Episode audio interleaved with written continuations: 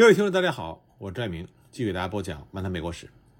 上次呢，我们说到，在上个世纪初的美国进步运动里，就提出了委员会体制，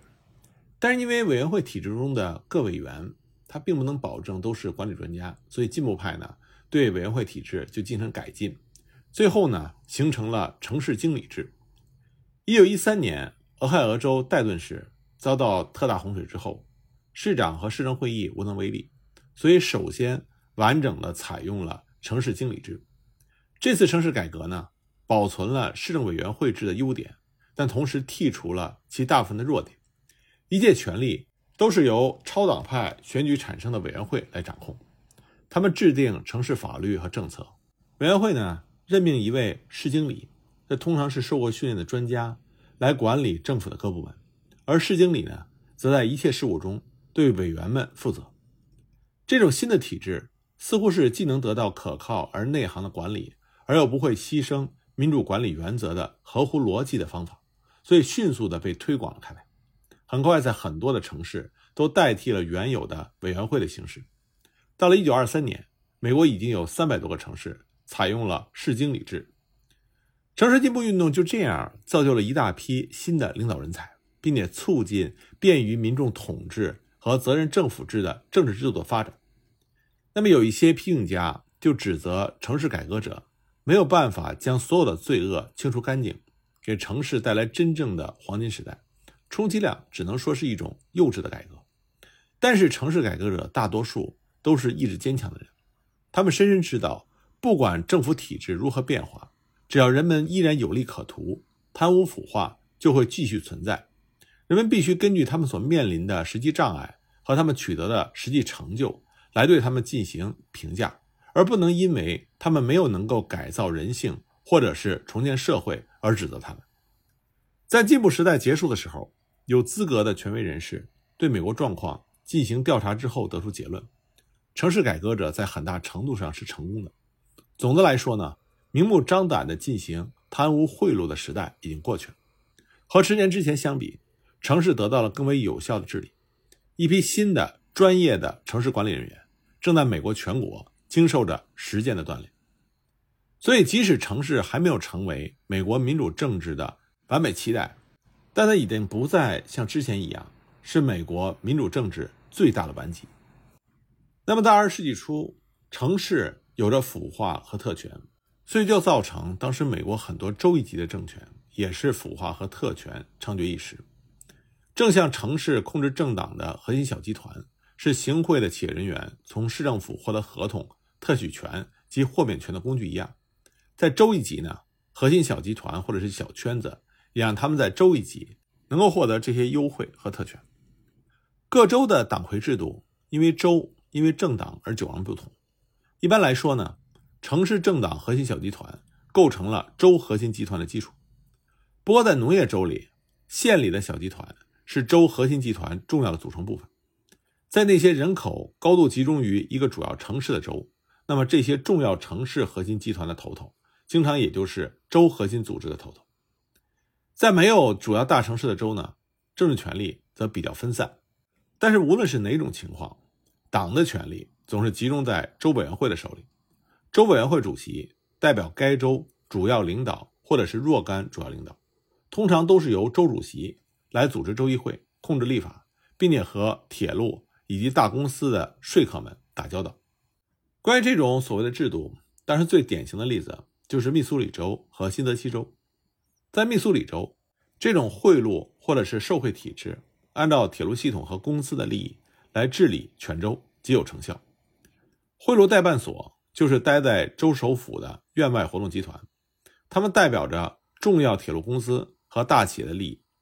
在这种情况下呢，院外活动集团收买的对象就是密苏里州州议会中政党的核心小组。由于院外活动集团通过收买控制了这种核心小组，即使是最为诚实的议员，也难免会堕入到他们的罗网，唯命是从。在密苏里州和当时美国很多的其他州一样，院外活动集团是在合法机构后面操纵一切的真正起作用的政府。由大公司和政党核心集团组成的联盟控制州政治的情况，在新泽西州则是达到了登峰造极的地步。企业和金融界的领袖实际上常常是位居优势的共和党的领袖，企业人员通常不必要去贿赂议员及州政府的官员。比如说，铁路公司远远合同集团在一九零三年就直接安插他们的人成为州首席法官、司法部长、州审计员、银行和保险业的特派员，还有一个人直接参加了州税务委员会。当时铁路公司只交纳应纳税的三分之一，这绝不是偶然的。而是整个体制所造成。此外呢，新泽西州的两名国会参议员都和公用事业有着直接的利害关系，而退休的司法部长则在三个公用事业公司中担任董事。所以呢，州公用事业公司交税自然比其他公司要少得多，还不受政府管理。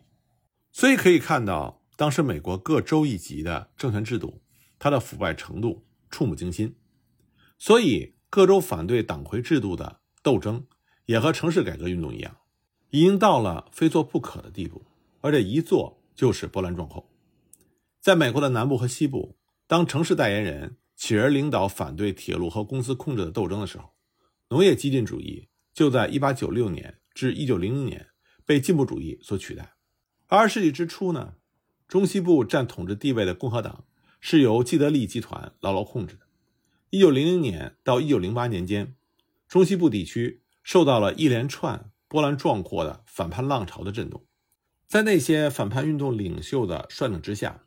中西部各州由保守的共和主义的堡垒一变而成为进步主义的大本营。在美国东部呢，进步主义的反叛带有更为明显的城市色彩，因为它往往是在城市中较早的运动发展起来。但是，进步主义在东部轰轰烈烈的情况和中西部比起来也不逊色。像查尔斯·伊万斯·休斯在1906年和1908年当选为纽约州的州长，他为直接预选和公用事业及铁路的公共管理进行了英勇斗争。新泽西州的新思想运动是一九零六年作为共和党内部的一次反叛行动开始的，它的顶点呢，正是后来的美国总统民主党人威尔逊1910年当选为新泽西州的州长。俄亥俄州在1912年通过了新宪法。选举了民主党的进步派詹姆斯·考克斯作为州长，使得进步主义在俄亥俄州取得了压倒性的胜利。太平洋沿岸各州由于加利福尼亚州的海勒姆·约翰逊和俄勒冈州的威廉·尤伦这类的社会改革家取得了胜利，政治形势也大为改观。所以我们可以看到，这是一场全国规模的、对美国政治前途有着重大影响的政治运动。到了1912年。进步派的领袖们在美国几个州都获得了巨大成功，所以有很多人认为，1900年以来的一次彻底的革命已告完成。在大多数州，由两党组成的政党核心小集团的权力已经摇摇欲坠，至少有所减弱。老一辈保守的领导人正被年轻的后起之秀所取代。各州政府开始代表着普通人民，并且对普通民众的经济和社会需要。显示出真正的关心。当时各州进步主义的战斗口号叫做“还政于民”，这不仅反映了人们深信之前的美国州政府已经不再代表民众，而且也指明了进步运动的主要目标。那么，进步运动的这场革命，它要怎样才能摧毁原有制度呢？首先，也是最基本的问题，那就是领导问题。在进步主义获胜的各个州，都有敢作敢为的领袖。他们发动民众起来斗争，并在胜利之后负责建立认真负责而卓有成效的政府。显而易见的是，进步派对美国政治实践最深远的贡献，不是他们所做的一些机制上的变革，而在于他们唤醒了美国民众，让他们再次认识到，他们必须行使民主权利，保证在民主国家中必须有负责的领导。此外呢，美国各州的进步派领袖。还掀起了一场协同的运动，以彻底检查现存政治制度的架构。进步派当时说，如果代议制政府在旧形势下已告崩溃，那么就必须建立新的制度，以便于民众控制政党和政府，没有例外。这些领袖们的首要目标就是要建立直接预选制，以提名候选人和选举党的职员。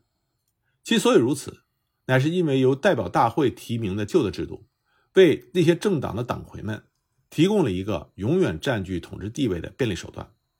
实际上，在美国1900年之前，市和州的选任官都是由地区、县和州的党代表大会提名的。这样的代表大会一般非常容易被收买或者控制，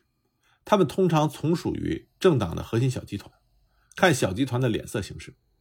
改革势力也许能够夺取代表大会，并且暂时制服那些核心小集团的头头们，但这是非常艰巨的任务。所以，进步派的补救方法非常的简单和直截了当，那就是建立由民众直接提名候选人的制度，使选民们能够容易的控制政党，而党魁们则比较难控制政党。直接预选制度是在19世纪40年代首创于宾夕法尼亚州，不过直到19世纪90年代才在美国地方一级广泛采用，而当时主要是在南方实行。密西西比州是在1902年首先通过了带有强制效力的全州预选法，第二年，维斯康星州也制定了类似的立法，作为改革纲领的首要项目。自此之后，这个制度就开始迅速传播到了美国各地。到了1916年，没有颁布某种直接预选立法的只有罗德岛、康涅狄格和新墨西哥这三个州。那么，各州的进步派下一步的斗争。通常是要进行各种各样的制度改革。首先呢，是对少数主要官员进行选举，以减少选任官的人数，将责任集中于政府。其次呢，制定反贿赂立法，以控制和限制竞选捐款和开销，由人民而不是由州议会直接选举联邦参议员。那么，对少数主要官员进行选举的这个改革，随着委员会制和市经理制的迅速推广，在市政府范围内。取得了显著的进展。实际上，当时美国每个州都通过了严格的反贿赂行为的立法，而国会呢，则是在1907年和1909年禁止企业、保险公司、银行和铁路公司为联邦竞选活动提供基金。但是有好几年，参议院的保守反对势力阻挠直接选举参议员的宪法修正案通过。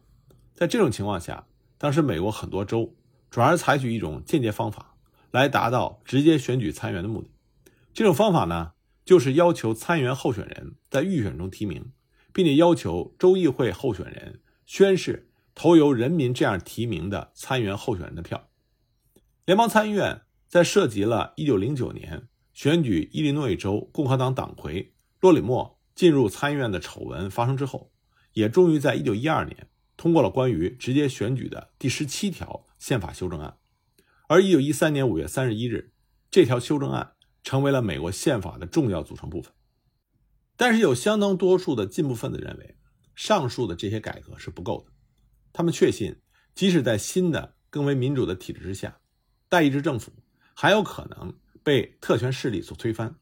所以，他们建议呢，赋予民众另外一个重要的手段，那就是创制权和复决权。当然，这两种权利在西部运用的最广。南达科他州在1898年首先采用，那么在随后的十年里呢，犹他州、俄勒冈州、蒙大拿州、俄克拉荷马州参与了直接立法的实验。后来到了1908年到1915年间，又有15个州，包括东部和南部的几个州在内，采取了类似的措施。不过保守派很快就发起了一场猛烈的反击，而实践呢，也证明当时美国广大选民无法对付立法的技术问题。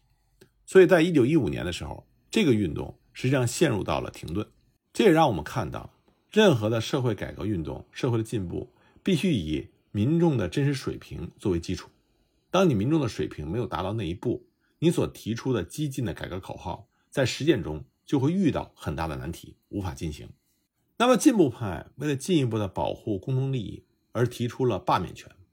这个权利呢，给选民提供了一种。撤换不称职的选任官的方便的手段。一九零三年，在洛杉矶首先应用之后，这个权利在那些实行了委员会和市经理制的城市里应用是最广的。一九零八年，俄勒冈州将罢免权应用于州和地方的选任官。另外，在西部的九个州，在一九一一年到一九一五年也起而仿效。那，罢免权的使用就激起了保守派的强烈反对，而这种强烈反对呢？到了罢免法官的时候，则爆发到了顶点。当时保守派认为，如果民众能够因为法官做出不得人心的判决而将其撤职，那么还有哪些少数人的权利和财产权能够免于蛮不讲理的多数人的侵犯呢？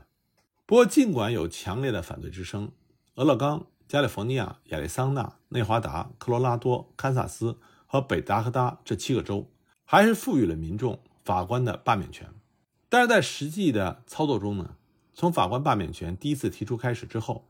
在相当长的时间里，并没有一个上级法院或者是州最高法院的法官被罢免。现在如果回头看，在上个世纪初，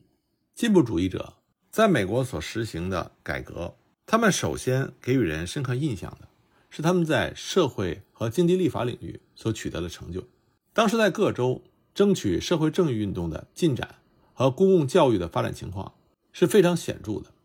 在严格的经济立法领域，各州的进派领袖在对铁路和公用事业公司建立有力的公众控制方面取得了重要的进展。争取各州管理铁路的运动稳步发展，它起始于1879年，在乔治亚州的铁路委员会的成立，并且在1905年，威斯康星州议会通过铁路委员会法案的时候达到高潮。1914年的时候，这个运动变得声势浩大，当时铁路经理们只得求助于国会，使其免受州委员会的攻击。也是在进步时代，开始了争取由州的各个委员会对公用事业公司。以及保险与投资公司的收费标准、保险费、利率等，以及对服务工作进行专门管理的运动。那么这些方面呢，都是重要的实质性的改革，并且取得了辉煌的记录。那么这些实质性的改革也促进了进步主义它所引发的在政治上变化。进步派领袖们强调简化政府形式，公众应该更多的参与和控制选举过程。以及实行责任制的领导，这也改变了美国政治的理论和实践。就像进步运动的重要领袖罗伯特·拉夫莱特，在一九一三年回顾他作为威斯康星州的州长为民众所做的艰苦斗争的时候，他说了这样一句话：“我希望这能够证明威斯康星州是一个较幸福、较美好的居留之地，其制度比较民主，其所有人民都能够享有。”较平等的机会，